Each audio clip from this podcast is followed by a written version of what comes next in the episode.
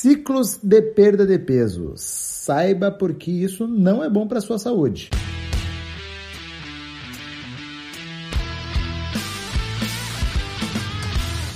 Fala pessoal, aqui é Karen Hills. Eu sou o Rodrigo Constantino. E esse é mais um episódio do podcast do Conexão Saúde Performance. E hoje vamos conversar aqui um pouquinho sobre ciclos de perda de peso. Com certeza você já passou por isso ou conhece alguém que tenha passado, né? Vai lá, ganha peso, baixa peso, ganha peso, baixa peso, ou pelo menos um ciclo, ou tem gente que acaba cometendo mais ciclos né, ao longo do tempo. E isso não é muito interessante para nossa saúde, né, Rodrigo? É, esse efeito sanfona é péssimo, cara, é péssimo, porque a pessoa geralmente ela acaba atrelando isso a restrições alimentares severas, acaba gerando compulsão e rebote, e quando vê, é totalmente perdida, não sabe nem por onde começar a recuperação. O que ela sabe é que se for começar uma dieta, ela vai acabar perdendo um pouco de peso, mas ao mesmo tempo, depois, logo depois que acabar, porque vai estar muito difícil de seguir, acabou a dieta, engorda tudo de novo, engorda mais, e aí começa de novo o ciclo e cada vez pior, vai se afundando na areia movediça. É, e talvez você fique se perguntando, tá, mas por que que não é bom? É, perder peso sempre é bom. Então, mas daí a gente começa a pensar, né? Qual o efeito que existe quando eu ganho, perco e ganho de novo?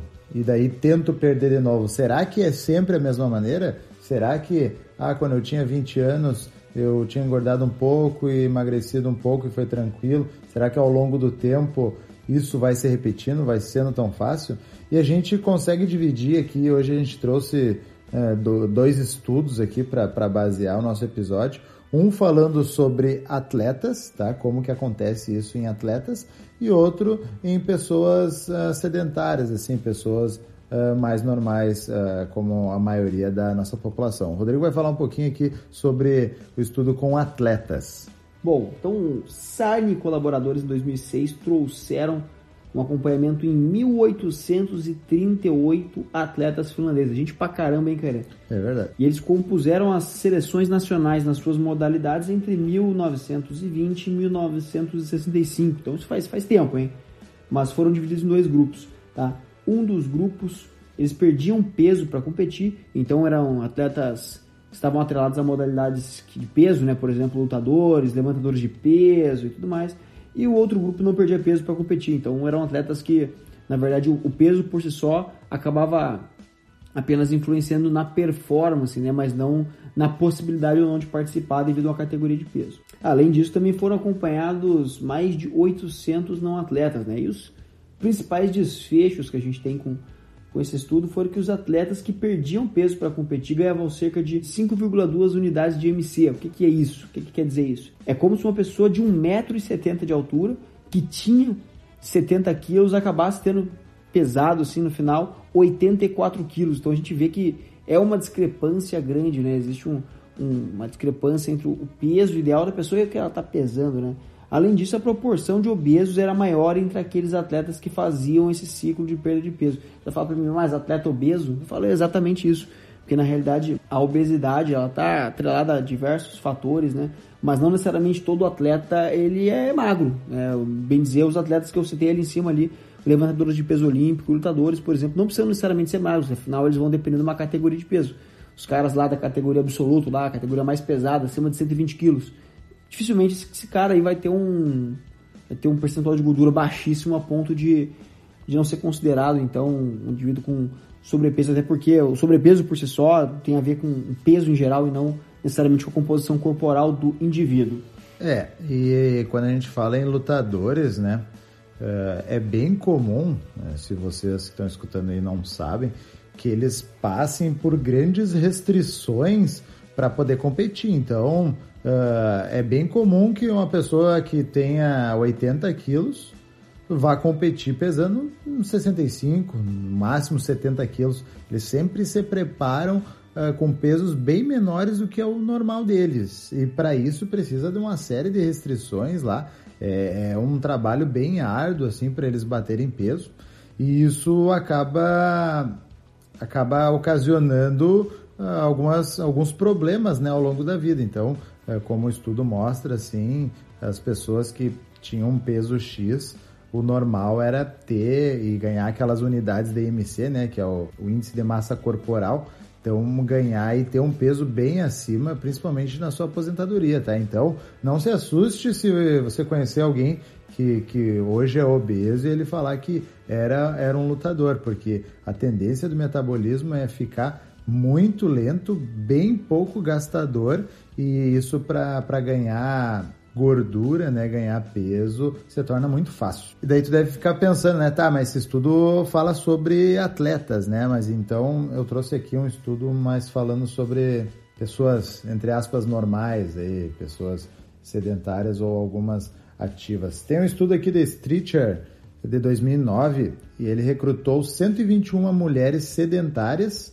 tá? E daí divididas em dois grupos, ou com sobrepeso ou obesidade, e daí analisaram um questionário, assim. E daí a pergunta é, que era feita: quantas vezes na sua vida você tentou fazer uma dieta e perdeu mais de 10 quilos? Vou repetir. Quantas vezes na sua vida você tentou fazer uma dieta e perdeu mais de 10 quilos?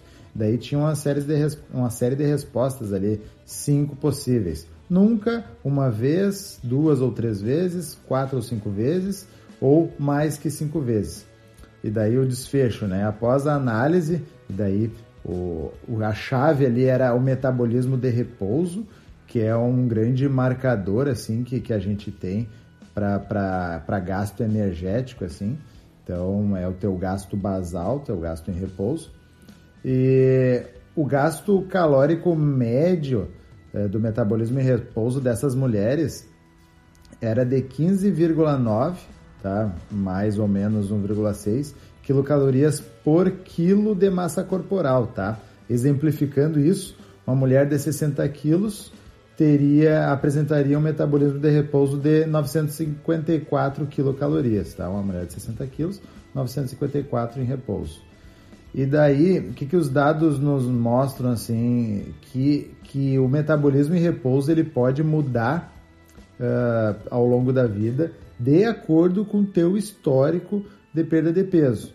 Então, as mulheres que perderam uh, perderam 10 quilos ou mais ao longo da vida, elas tinham um metabolismo de repouso de 15,1, mais ou menos 1,5, tá? Não se atenham uh, somente aos números ali, mas isso representava 1.283 por dia. Essas que perderam. Só que as que nunca tentaram perder peso na vida tinham um metabolismo de repouso de 16,4, mais ou menos 1,8. É, e daí, exemplificando ali no dia 1394.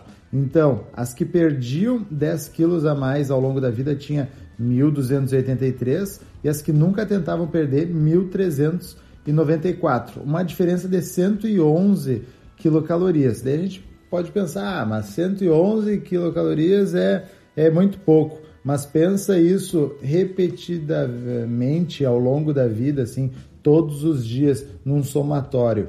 É bastante coisa, tá? É bastante coisa.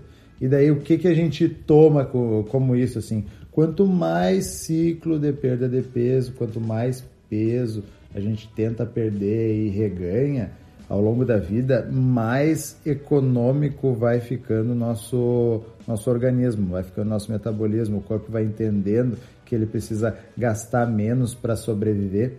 Então, vai ficando cada vez mais lento, menos gastador e daí vai se tornando cada vez mais difícil, né, para a gente poder emagrecer, né, Rodrigo? Com certeza, né, cara? O corpo ele acaba interpretando, né? O corpo interpreta várias coisas, interpreta os sinais que a gente faz para ele, né? E ele acaba interpretando então que, cara, esse cara tá maluco, esse cara tá ganhando e perdendo peso, aí vai ver, tá numa situação difícil, tá difícil caçar, tá difícil, porque é assim que o corpo interpreta, né? O corpo responde a estímulos mais selvagens, aspas, assim. Então, o corpo vai pensando, ah, esse cara tá difícil de caçar, tá ruim para viver, às vezes ele consegue uma caça, às vezes não consegue, às vezes consegue se alimentar e às vezes não dá. Então eu vou fazer o quê? Eu vou ficar econômico, né, para preservar a vida desse indivíduo.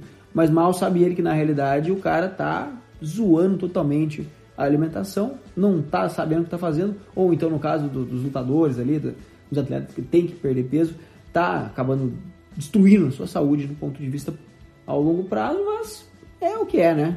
É, e daí pode ter gente que fique pensando, né? Ah, mas então é melhor eu nunca tentar perder peso, já que eu vou manter o meu metabolismo aí mais gastador.